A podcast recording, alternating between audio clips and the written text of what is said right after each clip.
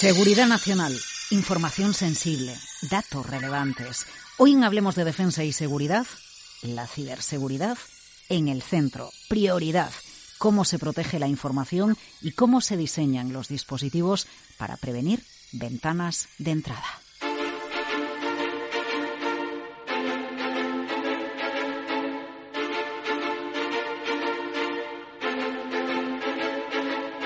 En Capital Radio, Hablemos de Defensa y Seguridad, un programa de información sobre industria y tecnología, con Laura Blanco. Ciberseguridad protagonista, prever ataques, transmisión segura de información, temas capitales que hoy abordamos en Hablemos de Defensa y Seguridad con Alter, Grupo TubNor y Autec Ingeniería, dos empresas que nos explican su valor añadido, su innovación, su día a día con el que se vela por la ciberseguridad. Enseguida, en Hablemos de Defensa y Seguridad, un espacio en el que recogemos toda la actualidad y las tendencias en defensa, seguridad, espacio y aeronáutica. Un análisis capital en una producción de IDS Infodefensa en colaboración con TEDAE. Les recuerdo que en infodefensa.com y otros portales como infoespacial.com o infodron.es pueden consultar toda la actualidad de un sector clave para la industria y la innovación. Ciberseguridad enseguida. Antes, titulares del sector.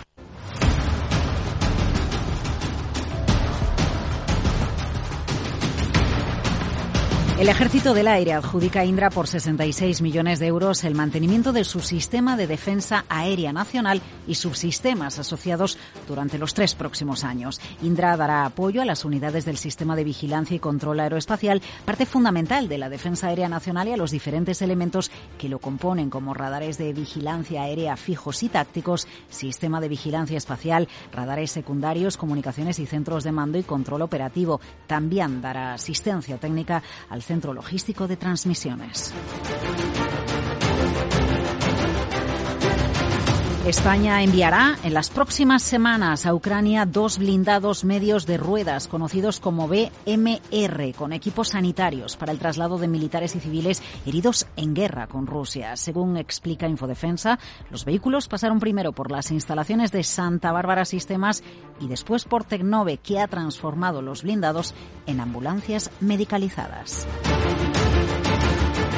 La Guardia Civil comprará tres patrullas más de aluminio con lanzagranadas para perseguir narcolanchas. El contrato tiene un presupuesto de 7 millones y medio de euros. Los barcos estarán diseñados para aguantar las embestidas de barcos de tráfico ilícito de sustancias.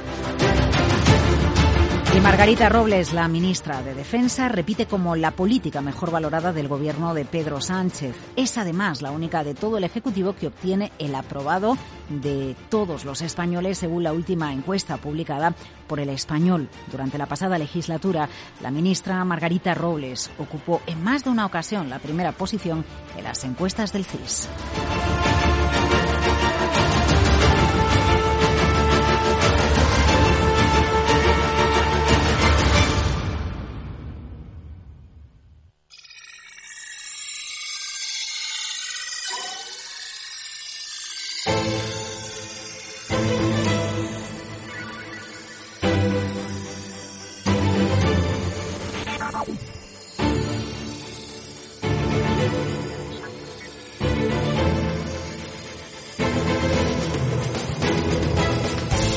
Limitamos riesgos y amenazas. La ciberseguridad en el centro del análisis en Hablemos de Defensa y Seguridad con dos empresas que trabajan mano a mano con en, podríamos decir, en la industria de defensa, en la industria de seguridad. Es un placer saludar a Amor Domínguez desde Alter, Grupo Tubnor, responsable de desarrollo de negocio de IT Amor. Gracias por acompañarnos. ¿Qué tal? Muchas gracias, Laura, por darnos la bienvenida, la bienvenida y permitirnos acceder a vosotros. Eh, muchas ganas de, de, escucharla, igual que tenemos muchas ganas de escuchar a Mamen Ocaña, el responsable comercial y de desarrollo de negocio de Autec Ingeniería desde el año 2014. Mamen, bienvenida. Hablemos de defensa y seguridad. Pues muchísimas gracias. Agradeceros, por supuesto, darnos la oportunidad de poder compartir nuestra visión y, sobre todo, tener como compañera a, Amor. Lo que queremos, sobre todo, es aprender y entender hasta qué, en qué punto. Sabemos que la ciberseguridad y acotar los ciberriesgos es muy importante, pero queremos aterrizarlo. Queremos entender qué hacen sus empresas. Queremos conocer ejemplos para, para ir un poco eh, más allá Amor, en el caso de, de Alter, la empresa está especializada en las pruebas físicas, en la realización de pruebas físicas de productos muy complejos. En un entorno hiperconectado, claro, es evidente que tiene que haber empresas que dan un paso más en las pruebas porque hay que prevenir ciberataques, hay que prepararse. Efectivamente, esto está además en la base de la creación del grupo TUFNOR que se inició haciendo pruebas físicas de entornos en ese momento complejos en el siglo XIX, como eran las calderas de vapor, Luego esto en el año 1975 se tradujo, se tradujo en una división especializada en IT y ahora en los últimos años lo que se ha visto es que la prueba física de producto, como puede ser el someter un, pues un ordenador a altas temperaturas, por ejemplo, en, en el área de defensa, no es suficiente para prever todos los ataques que pueden venir. Defensa ha considerado la ciberseguridad como eh, la quinta dimensión a defender. Entonces, esto obliga a que en las pruebas físicas de productos, sean las que sean, sea sometimiento a altas temperaturas, el ataque, por ejemplo, pues con un haz de luz determinado, que se verifique si es posible abrir falsas puertas que arriesguen al final el componente siempre y cuando tenga eh, algún elemento tecnológico que permita la conexión con el exterior. Claro, esto lo que me hace es preguntarle, eh, ¿constantemente están ustedes estudiando cuáles pueden ser eh, esas puertas que se pueden abrir? O, bueno, nos habla de las altas temperaturas o nos habla de haces de luz. Entiendo que es constante el estudiar eh, por dónde se podría, no sé si la palabra es atacar, pero por dónde se podría atacar un hardware, efectivamente, algo físico. efectivamente, el hardware, si además se utiliza en componentes inteligentes. Ahora estamos incorporando toda la parte de inteligencia artificial en, eh, en prácticamente todos los aspectos de la vida.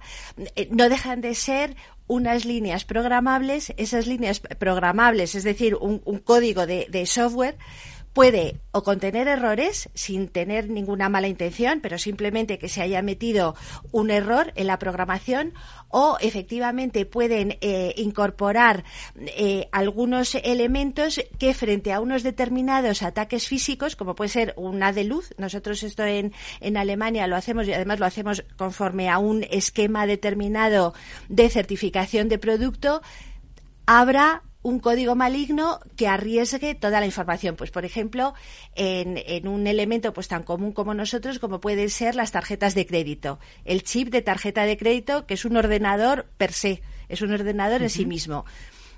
Hay la posibilidad de que con un ataque físico, como puede ser una de luz, se libere la información que contiene ese microchip. Entonces, igualmente pasa en entornos complejos como pueden ser los de los de defensa. Claro, hablamos de, de, productos complejos, de productos físicos, pero también lo, lo, podemos trasladar a las infraestructuras, que en el caso de la defensa o la seguridad de un país son cruciales, claro. Efectivamente, efectivamente. Eh, en las infraestructuras, además, la eh, particularidad que tienen es que son totalmente heterogéneas. Es distinto proteger pues un hospital, por ejemplo, lo que llamamos entidad crítica, de lo que puede ser un túnel de, comunicaciones, un túnel ferroviario o un túnel de, carretera.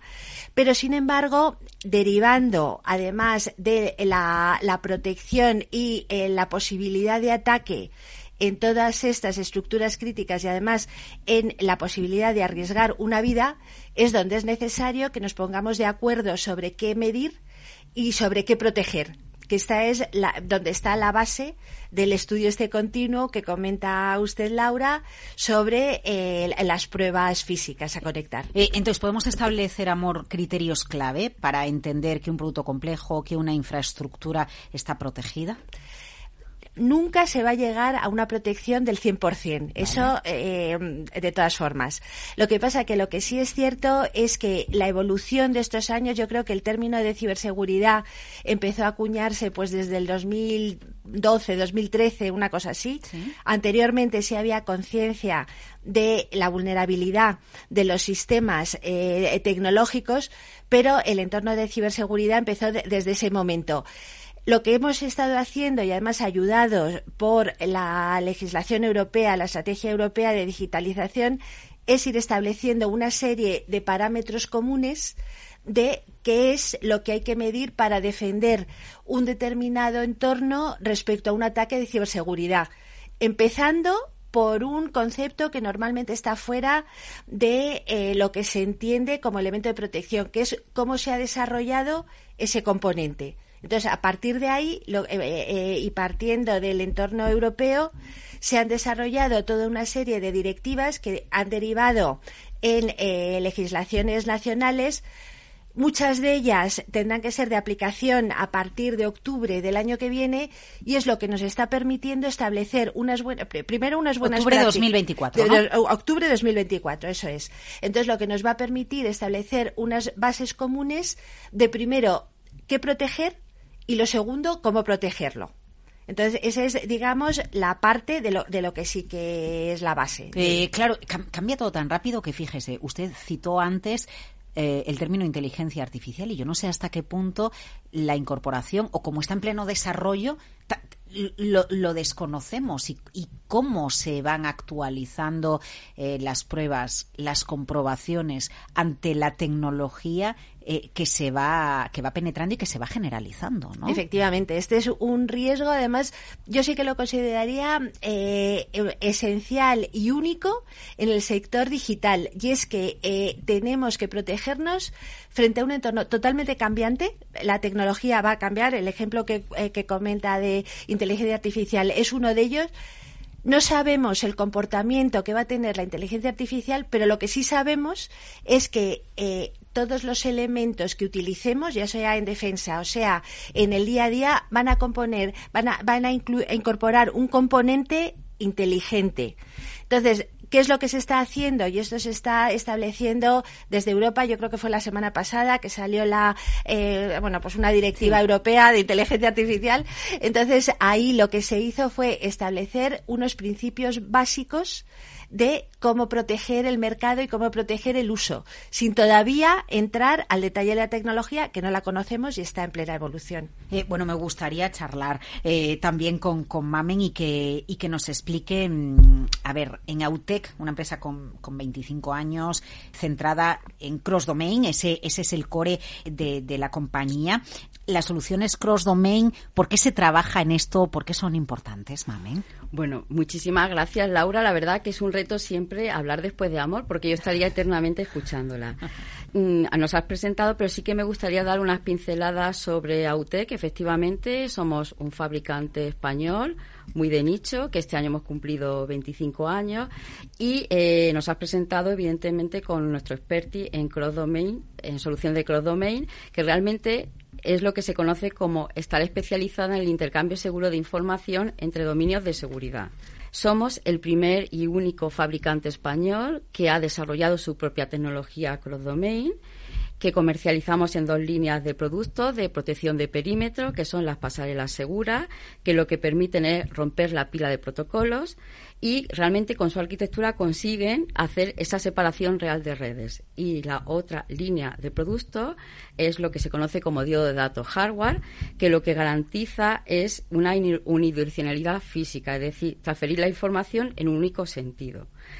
Como entenderéis, cuando ahora expliquemos el concepto de... Vamos a ello, vamos, a, ello. Vamos a explicarlo, Porque nuestro mercado, antes de entrar a ello, sí que me gustaría decir que nuestro mercado natural y principal es defensa y seguridad, porque realmente no solo tienen esa cultura de seguridad, sino que tienen una mayor necesidad de ella. ¿Qué es bueno, usan, información clasificada. Efectivamente, que tiene que estar segura. Originariamente, cuando entro ya directamente a qué es cross-domain para que entendáis el porqué, cuando se habla de interconexiones o cross-domain, surgen cuando es necesario la transferencia de información entre dominios de seguridad. ¿Y qué es un dominio de seguridad? Pues un dominio de seguridad es un conjunto de activos críticos y de gran valor para la organización que normalmente están localizados en una red y que están sometidos a la misma política. Cuando hablamos de dominio de seguridad, ¿a qué nos queremos referir?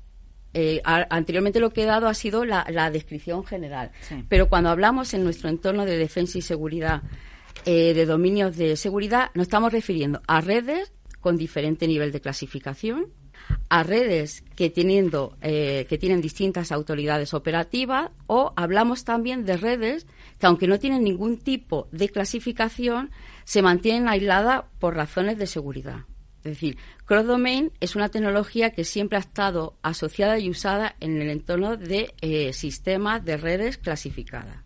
Pero está claro que, tal y como se nos presenta este panorama, esta tecnología que era exclusiva de, defensa y seguridad puro y duro, cada vez empieza a hacerse partícipe en otro tipo de organizaciones, como por ejemplo pueden ser las pymes, nuestras famosas eh, organizaciones o empresas que forman parte de, de la cadena de suministro. Es decir, porque tienen activos de información que les interesa mantener, garantizar su confidencialidad e integridad. Aquí es como si estuviéramos hablando de, bueno, como si no, estamos hablando de, de, proteger la información, de proteger documentación, de proteger eh, el dato porque el dato es seguro, porque el dato es sensible, porque el dato afecta a decisiones que en algunos casos pueden ser cruciales para la seguridad nacional o para la seguridad de determinadas organizaciones que acaban dependiendo del Estado. Y de lo que hay que dotar a ese dato o a esa información es de la máxima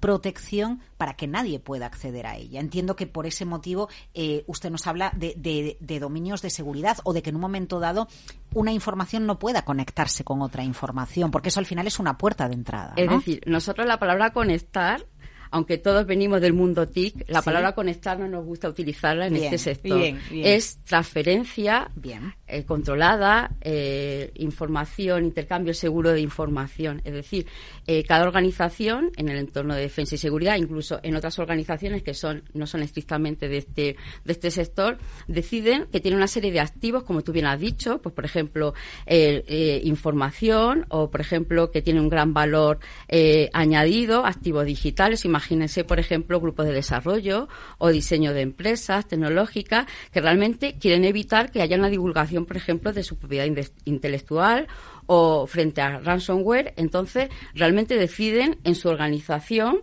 establecer diferentes mm, tipos de redes que tienen en común que se les va a tratar eh, bajo la misma política. Sí que me gustaría, antes de, aparte de haber hablado de cross-domain, de dominio de seguridad, me falta un último aparte y es el requerimiento técnico mínimo que es imprescindible, que es la segmentación de la red. ¿Vale? Es decir, lo que se pretende con la segmentación de la red, y a lo mejor ahí se entiende más lo que es un dominio de seguridad, es que lo que tratamos es de separar en zona los activos, recursos y procesos con características comunes. ¿vale? Es decir, cada organización, tanto sea de defensa, seguridad, como una pyme, como otro tipo de organización, ella decide eh, separar en diferentes zonas estos tres aspectos. Bueno, estos tres, mm, iba a decir recursos, pero no voy a repetirlo. Estos tres aspectos, activos, recursos y procesos. Entonces lo decide separar de esa manera. Y, eh, y realmente lo que pretende es que esas zonas que ha establecido con esos activos, recursos y procesos no se conocen entre ellas. ¿De acuerdo? Y eso es lo que se domina, esa zona que tiene esos activos, recursos y procesos con esa misma política, es un dominio de seguridad. Bien, y si en algún momento tienen que conocerse ambas, que la transferencia sea controlada. No hablamos de conectividad. Efectivamente, ni conectar es una transferencia segura, un intercambio seguro, en fin, de acuerdo, porque al final eh, eh, todo el mundo en el entorno de las redes clasificadas lo entiende, es decir, una, una red que maneja información, difusión limitada, con respecto a una red que maneja información eh, reservada. Es decir, en ese sentido se nota la diferencia por el grado de, de, seguridad que deben de tener. Estamos hablando de, la, seguridad más sofisticada, entiendo, para preservar la información y la seguridad. estamos hablando de, lo como muy bien has dicho anteriormente, de la defensa y la seguridad nacional. Amor. Sí, yo sí que quería comentar, Mamen, porque efectivamente nos conocemos de hace mucho y trabajamos mucho. En la primera pregunta que hemos hecho sobre la importancia de las buenas prácticas y qué criterios buscar para protegernos respecto a ciberseguridad. Esto efectivamente no es obvio, pero una de las cosas que sí que hemos aprendido desde que empezamos a hablar de ciberseguridad en 2013 fue que es esencial y yo creo que eso es uno de los términos eh, que procede del mundo de defensa el tener zonas independientes que nos permitan, frente a un incidente determinado, el poder aislarnos y que no ataque al resto de, la red. Entonces, en este sentido, los productos, y además eh, Autec pues es un orgullo para España, vamos, de, ser em, eh, eh, empresa española, sí que es efectivamente una herramienta esencial para conseguir ese objetivo de protección. Nosotros como certificadora lo que hacemos es verificar que el cliente ha establecido estas buenas prácticas. Eh, Mamen, ¿qué nos queda por contar? Eh, ¿Con qué acabamos? ¿Con qué mensaje para quien nos está escuchando al otro lado que puede pertenecer a esta industria de defensa y seguridad, pero puede también ser un profesional en el ámbito civil? ¿Qué mensaje tiene que quedar claro en torno a la ciberseguridad, a la certificación? No sé, ¿qué nos queda? Bueno, pues mira, nosotros, nuestra apuesta eh, por, la, por la seguridad, es decir, nuestra aproximación, perdón, nuestra aproximación a la seguridad pasa por la certificación. Es decir, si lo puedo resumir en tres puntos, importante es que hay que tener presente la seguridad en toda la fase del ciclo de vida del desarrollo de producto, tanto hardware como software. Es decir, lo que se conoce como diseñar por seguridad. Certificar eh, de acuerdo a estándares internacionales como puede ser Common Criteria. Y, por supuesto, mm, quería hacer mención especial al catálogo de productos y servicios de seguridad de las TIC, del CCN, que realmente lo que, lo que permite es, en ese catálogo que aglutina los productos y servicios en dos tipos, de aprobados y cualificados, proporciona al usuario final de estos productos y servicios un mínimo nivel de, de, confianza, ¿no? que está basado fundamentalmente en, en mejoras de la seguridad que vienen derivadas de un proceso de evaluación, certificación y, sobre todo, eh, de un procedimiento de empleo seguro. Muchísimas gracias por acompañarnos. Amor Domínguez desde Alter, Grupo Tubnor, Mamen Ocaña desde Autec Ingeniería. Aprendemos ¿eh? acerca de los ciberriesgos y cómo ustedes desde las empresas eh, certifican y establecen las capas más sofisticadas para que la información esté segura. Muchísimas gracias. Muchísimas gracias.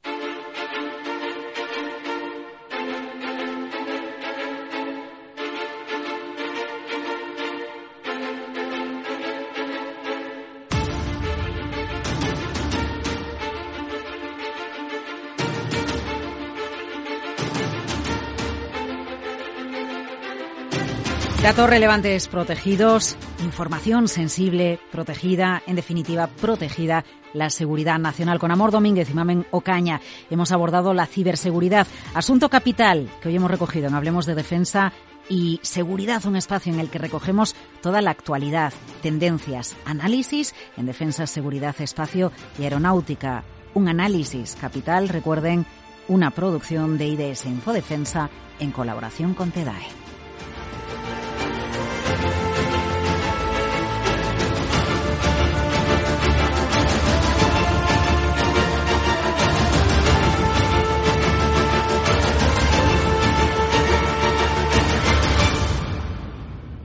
Hablemos de defensa y seguridad.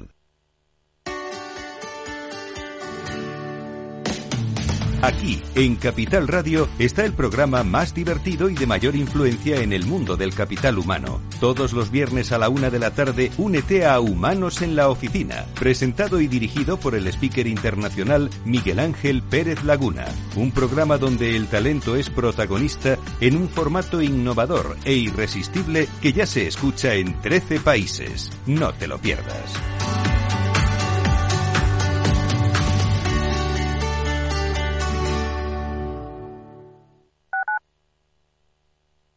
Madrid, 103.2 FM, Capital Radio.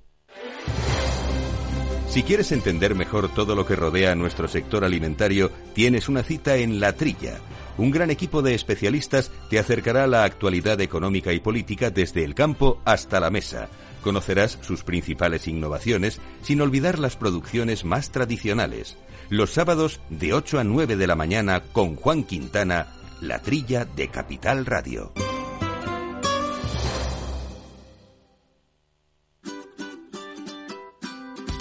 Mesa y Descanso es el programa donde Mar Romero te acerca cada fin de semana los mejores productos, te invita a disfrutar de los buenos vinos de cada denominación de origen y a conocer restaurantes y lugares de ocio con un encanto especial. Mesa y Descanso, los domingos a las 13 horas, aquí en Capital Radio.